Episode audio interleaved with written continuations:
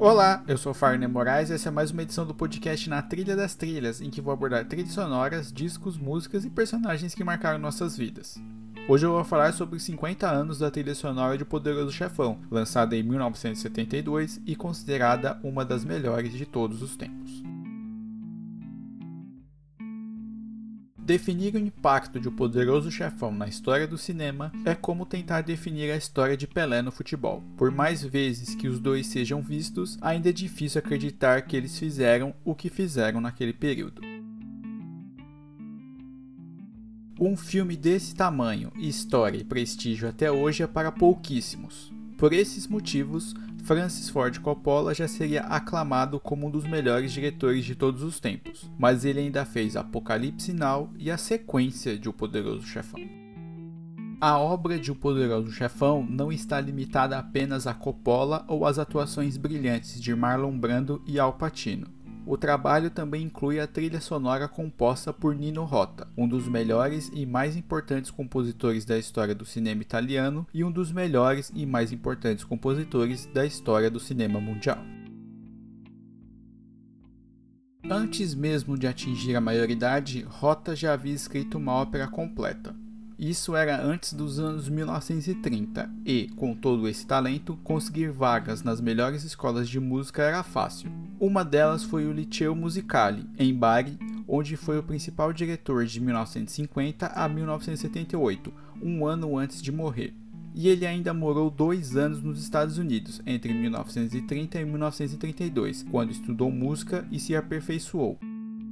Quando ele entrou na indústria cinematográfica italiana em 1933, fazendo temas básicos, faria parte de uma rica história e, antes mesmo dos anos 1950, já havia escrito temas para cerca de 30 filmes. Mas foi em 1952, com Abismo de um Sonho, que começou a parceria histórica com o diretor Federico Fellini. Rota e Fellini trabalharam juntos em Noites de Cabiria, A Doce Vida, Oito e Meio, Julieta dos Espíritos, Satiricon de Fellini, Os Palhaços e Amakord. Isso para falar dos mais famosos, fora outras parcerias ao longo de três décadas. E isso também excluindo parcerias com outros diretores, também fundamentais na história do cinema italiano. Rota foi convidado por Coppola para escrever os temas por um motivo muito simples: deixar tudo o mais italiano possível. A intenção era dar ainda mais força ao roteiro da história da família Corleone. Então, o diretor entregou uma cópia praticamente finalizada do filme para dar ao compositor mais sobre o trabalho e a música que deveria escrever. Muita gente se prende ao filme pela guerra entre duas famílias pelo controle de uma nova forma de ganhar dinheiro. Mas não é só isso. O poderoso chefão também é, e diria que é sobre isso, a relação entre Vito Corleone e o filho Michael.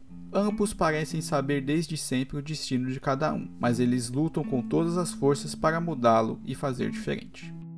A cena em que Vito diz ao filho que sonhava vê-lo como senador ou governador diz muito das expectativas dessa relação. Já Michael foi ao cinema uma última vez antes de entrar de cabeça nos negócios da família, o último momento de normalidade de uma vida que não seria mais a mesma ao assumir o papel do pai pouco tempo depois.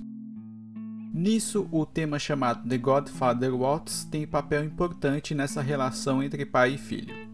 Tocada de diferentes maneiras ao longo das quase 3 horas de filme, a canção ajuda a entender a mudança de cada personagem ao longo da história, o impacto de cada decisão tomada e como a decadência física do pai vai abrindo espaço para uma nova cadeia de comando tomar forma até ficar estabelecida ao final, agora nas mãos do filho.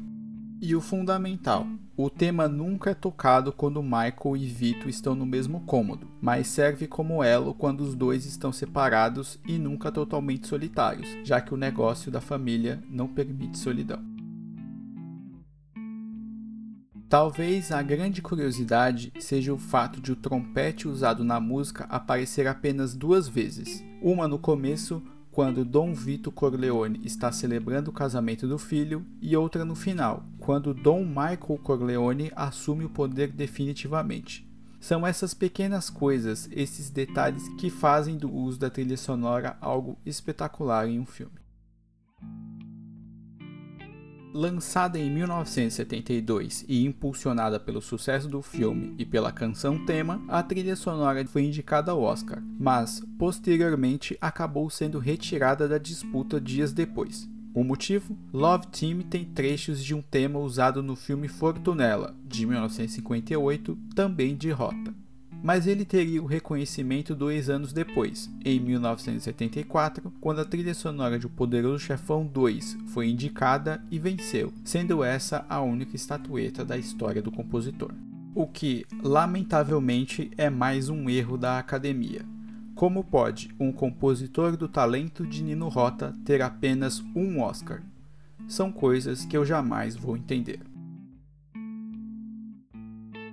A trilha sonora de O Poderoso Chefão é um dos trabalhos mais impactantes do século XX e é, até hoje, usada de diversas formas em diferentes obras para mostrar a máfia, fazer alguma piada ou celebrar uma obra-prima histórica feita por um dos compositores mais importantes daquele período. Talvez o cinema não fosse o mesmo sem as músicas de Nino Rota.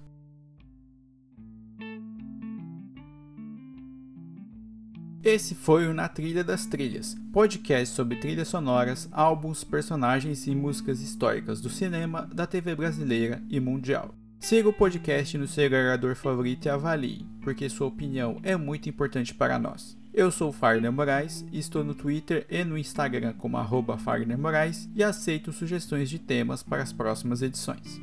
E se você gostou do meu trabalho, minha chave Pix está na descrição da edição e você pode doar qualquer valor. Até a próxima.